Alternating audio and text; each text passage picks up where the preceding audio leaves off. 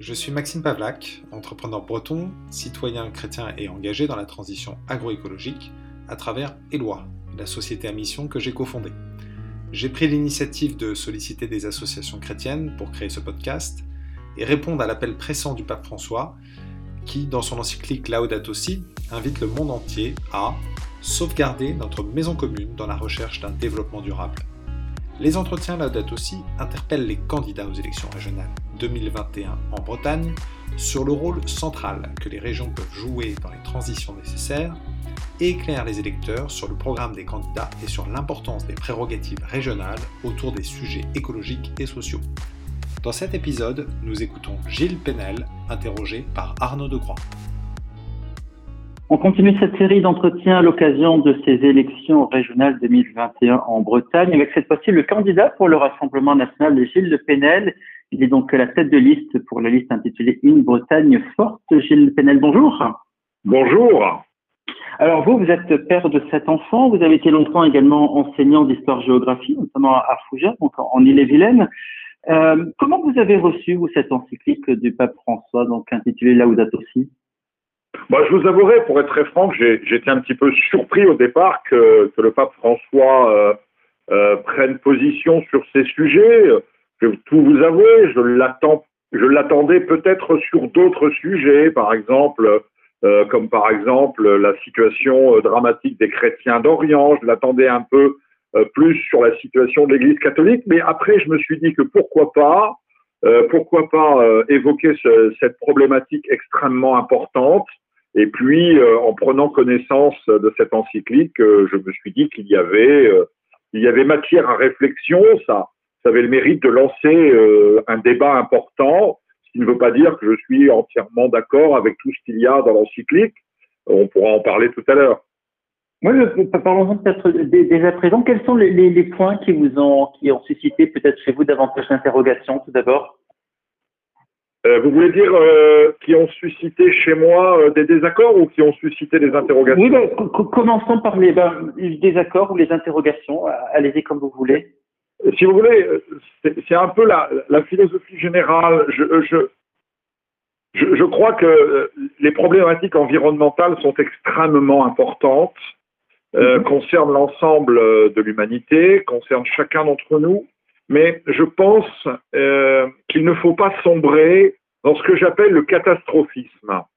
Euh, je pense que c'est un petit peu ce que j'ai un peu ressenti euh, de nous dresser un tableau extrêmement noir de la situation, ce que j'appelle cette théorie du catastrophisme, alors que certes, je pense que la situation environnementale est, préoccupante, inquiétante, je pense que c'est un défi euh, pour l'homme, pour l'humanité, mais euh, qu'il ne faut pas trop peut-être euh, dégager de scénarios que j'appelle catastrophiques.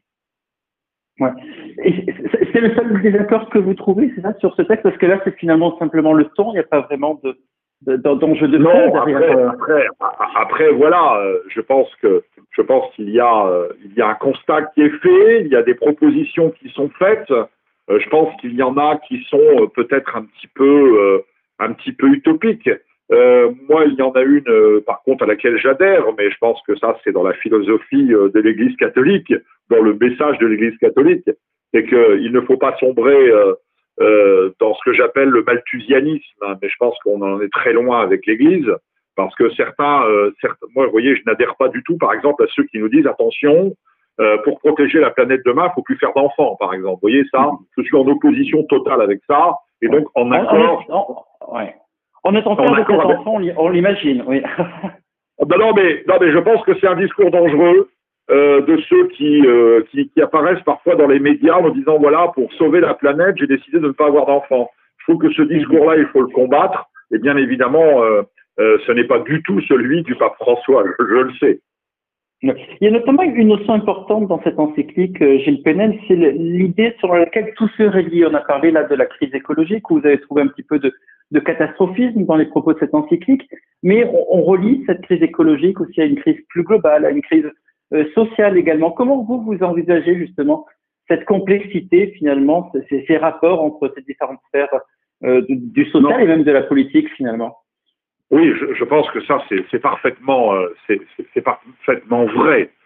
C'est une crise globale que nous traversons, qui va, qui est, j'adhère à un mot que j'ai trouvé plusieurs fois dans l'encyclique et que je combats également, le consumérisme. C'est un mot qui est un peu mhm. compliqué à comprendre pour peut-être le commun des mortels, mais mais je pense que le consumérisme le capitalisme le plus débridé, euh, euh, le fait de réduire l'homme à, un consommateur euh, est, un véritable problème et, c'est un problème global d'ailleurs parce que ce modèle s'étend à l'ensemble de la planète et, ça, je, pense que ça a effectivement des conséquences sur l'environnement. Je pense que nous traversons aussi une grave crise des valeurs, une grave crise de la famille, une grave crise de la transmission d'un certain nombre de choses qui nous viennent euh, de nos ancêtres, euh, qui eux respectaient l'environnement, contrairement à ce qu'on peut croire.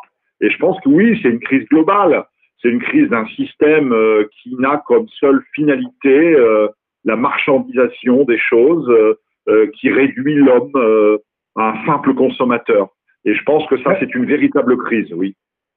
Et, parallèlement, peut-être à, cette euh, condamnation que vous faites et que fait l'encyclique du consumérisme, donc de cette consommation excessive, il y a aussi ce que le pape François appelle la culture du déchet. Comment vous vous envisagez cette thématique? Bah, La culture du déchet, euh, oui, euh, c'est finalement la, conséquence du consumérisme. Vous voyez, par exemple, vous mhm. évoquez les problèmes des déchets. Je crois qu'on culpabilise les citoyens en disant vous produisez trop de déchets. Mais moi, j'ai déjà dit au Conseil régional de Bretagne et ailleurs, au Conseil municipal de Fougères quand j'y étais, c'est c'est pas le citoyen qui produit des déchets, c'est le système marchand euh, qui lui fait consommer des déchets, par exemple avec des emballages euh, qui sont plus des supports publicitaires que des emballages, d'accord? Et on se retrouve nous à la maison avec des tonnes de euh, de déchets que nous que nous n'avons pas produites finalement. Et je pense que là, il ne faut pas culpabiliser le consommateur, il ne faut pas culpabiliser le citoyen, mais le système entier. Effectivement, euh, là-dessus, moi, je suis euh, très sensible à ça. Mais là aussi, je pense que souvent, on se trompe de message. On attaque souvent ceux qui n'y sont pour rien parce que euh, l'individu, l'homme, le citoyen, le consommateur est, plutôt victime qu'acteur de, de, ces dégâts sur l'environnement, de cette production continue de déchets, euh, qui effectivement est un vrai problème.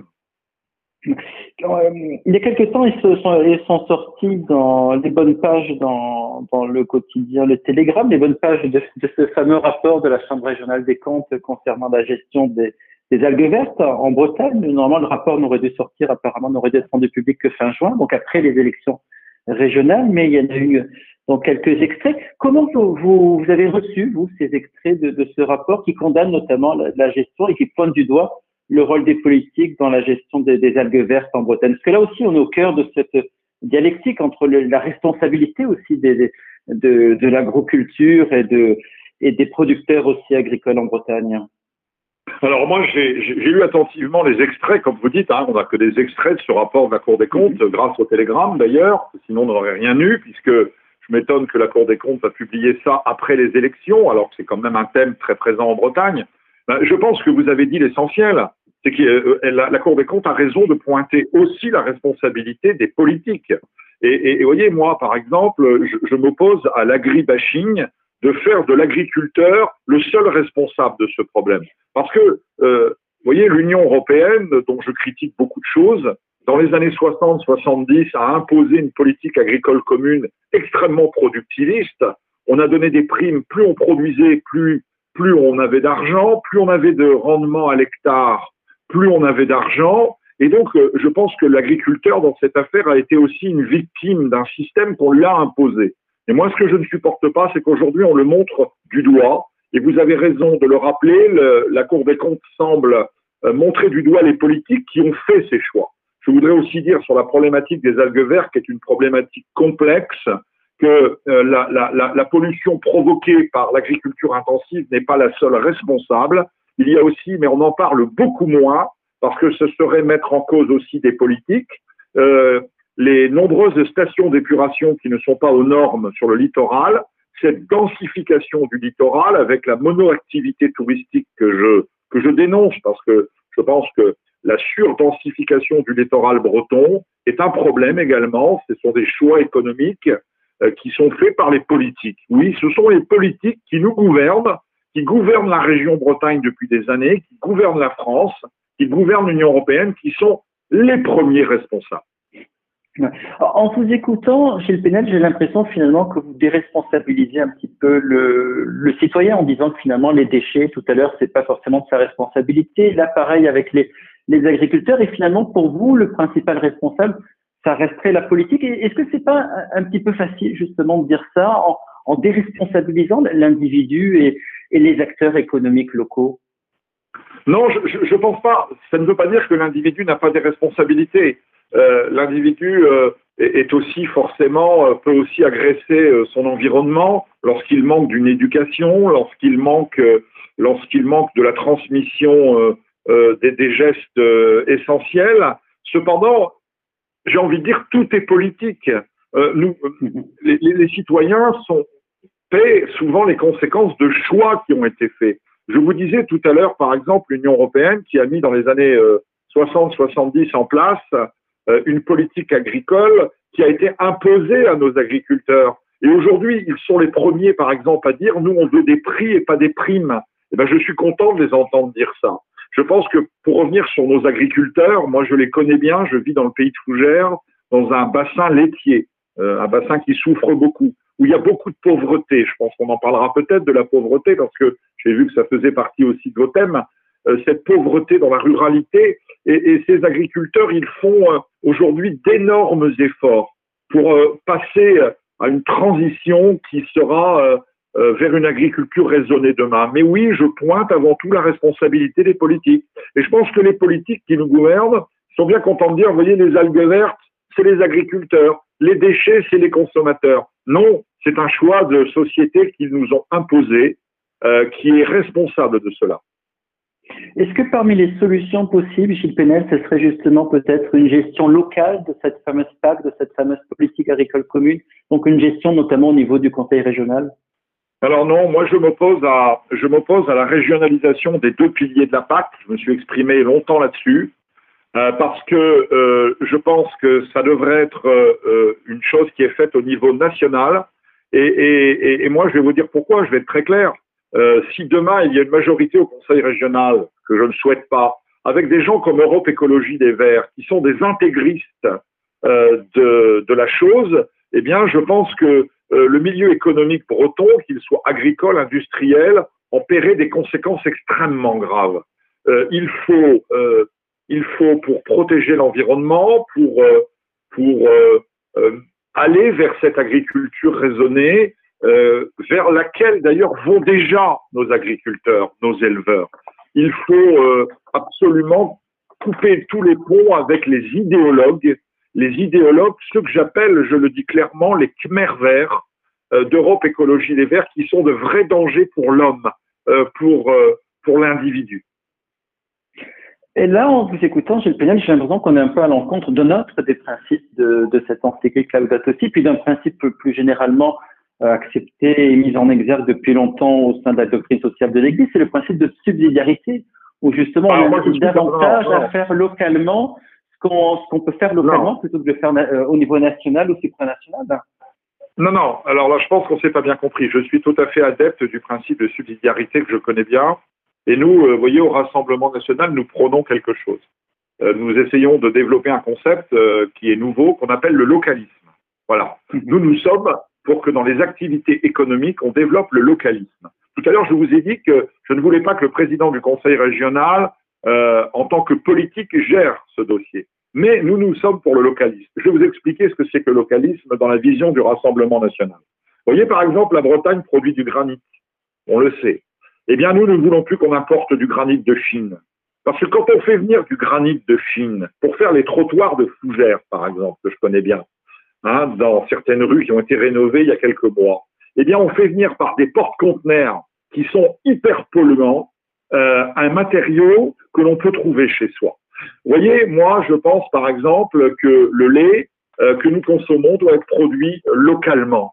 Je pense que les légumes que nous consommons doivent être produits localement. Et là, on va résoudre un, très important problème des pollutions des transports, des embouteillages. Donc nous, nous sommes très opposés à ces traités de libre-échange, vous voyez par exemple.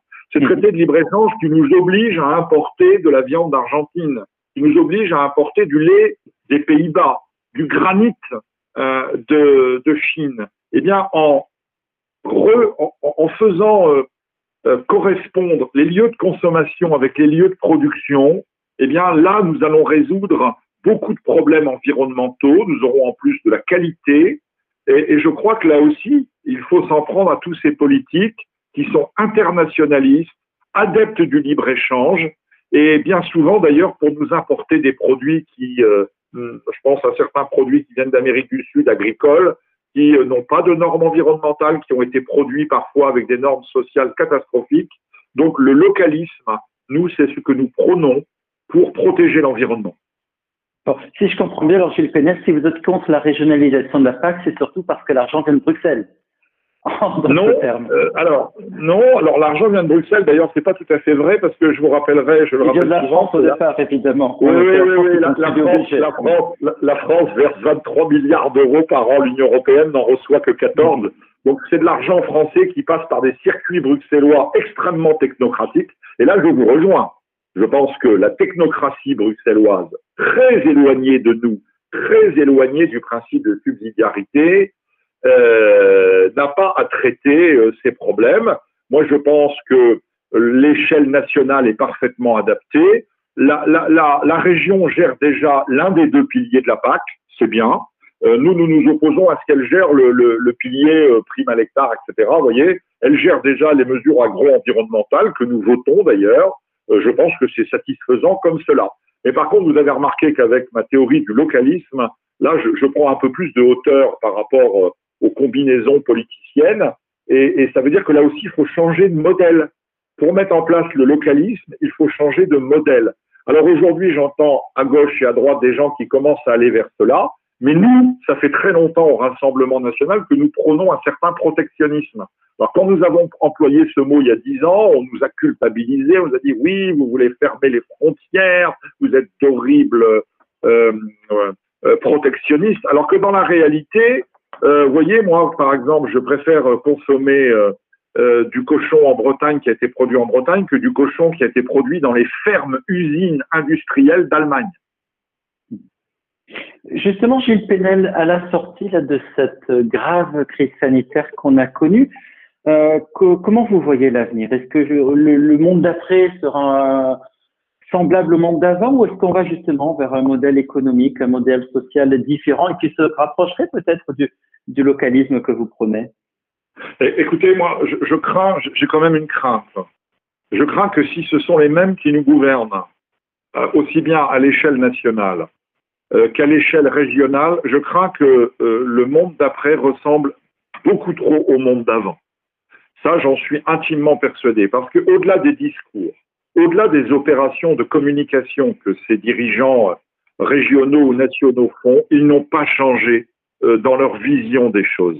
Ils restent, par exemple, très attachés au libre-échange euh, total, ouvert, avec ce triomphe du libéralisme le plus, euh, le plus, euh, le plus sauvage que moi, mhm. que moi je combats, et, et ça, ça m'inquiète. Donc il faut effectivement rompre avec ça. Mais j'entends pas chez ceux qui nous dirigent la volonté de, de, de, rompre avec ça. Vous voyez, euh, j'ai envie de vous dire que leur, théorie du libre-échange, et là je vais avoir, je vais avoir une attitude très chrétienne, euh, elle, elle, me révolte parce que elle fait produire par des esclaves dans le tiers-monde des produits pour vendre à des chômeurs de chez nous.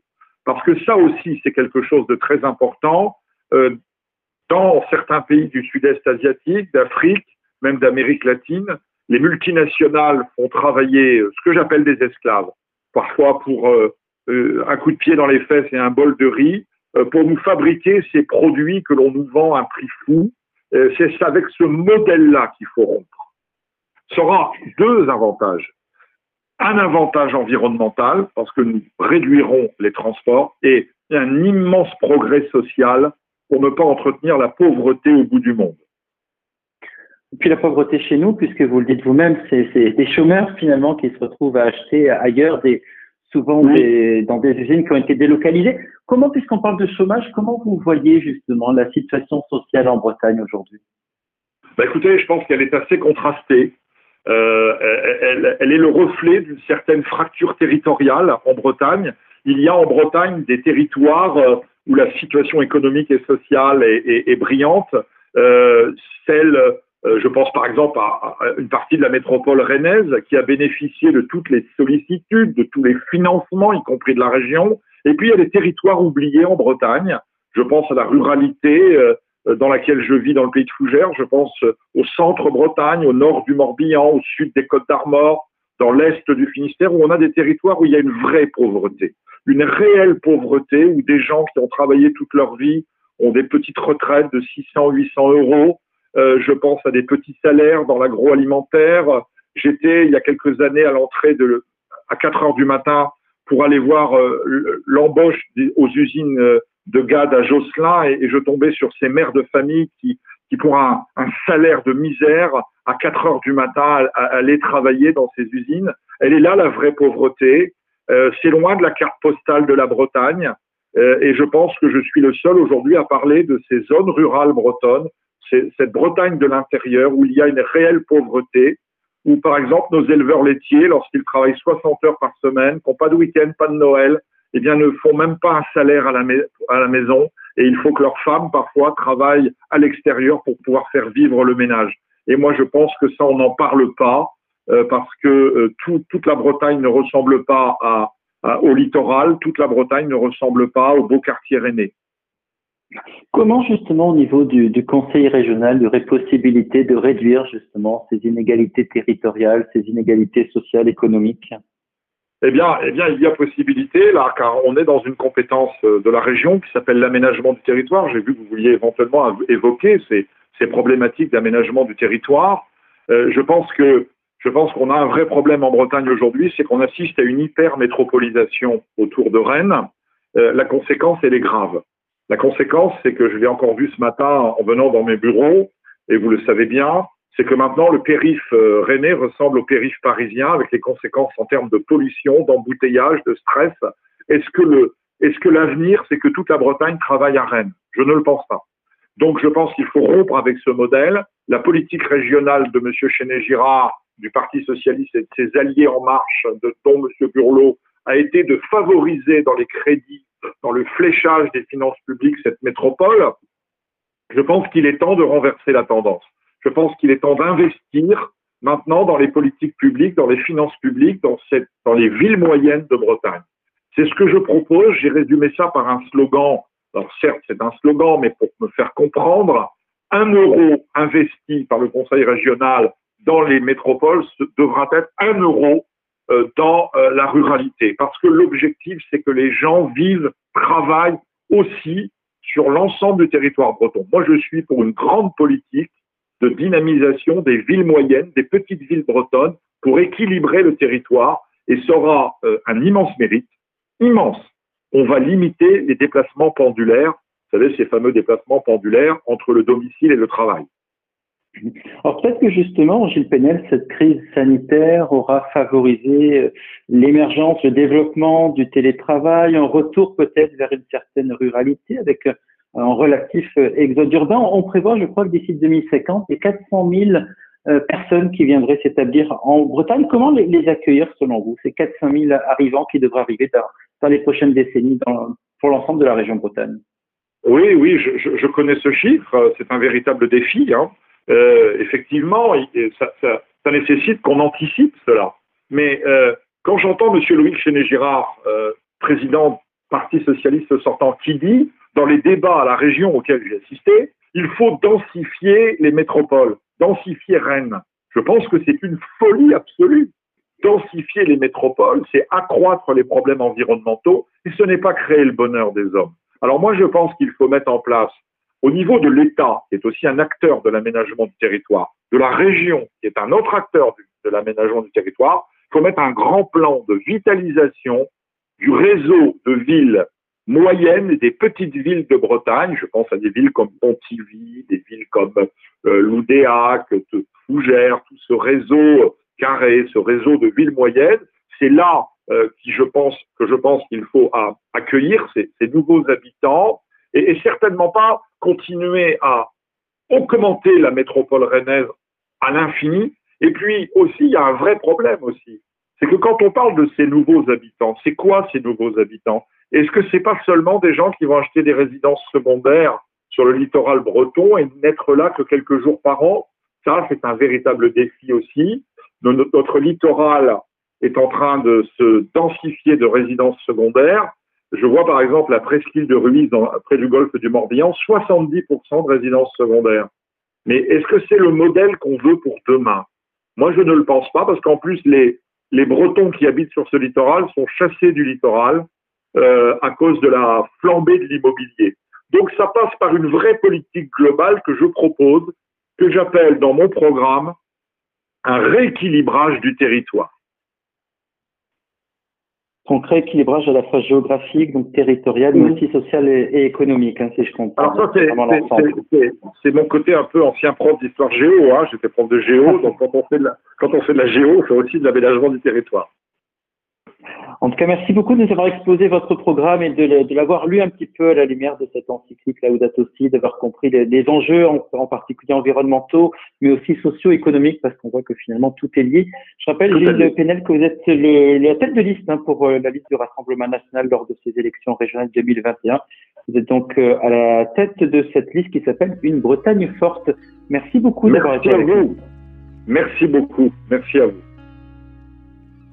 Merci aux associations chrétiennes qui ont accepté de contribuer à l'élaboration de ce podcast, parmi lesquelles les entrepreneurs et dirigeants chrétiens, la communauté de vie chrétienne, les chrétiens unis pour la terre, le mouvement chrétien des cadres, le mouvement rural de jeunesse chrétienne et les chrétiens dans le monde rural. Merci à Arnaud Decroix d'avoir accepté d'interviewer bénévolement les candidats dans le cadre de notre projet.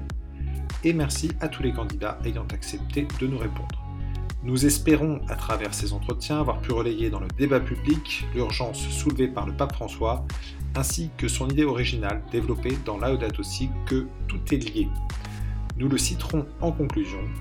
Il n'y a pas deux crises séparées, l'une environnementale et l'autre sociale, mais une seule et complexe crise socio-environnementale. Les possibilités de solution requièrent une approche intégrale pour combattre la pauvreté, pour rendre la dignité aux exclus et simultanément pour préserver la nature.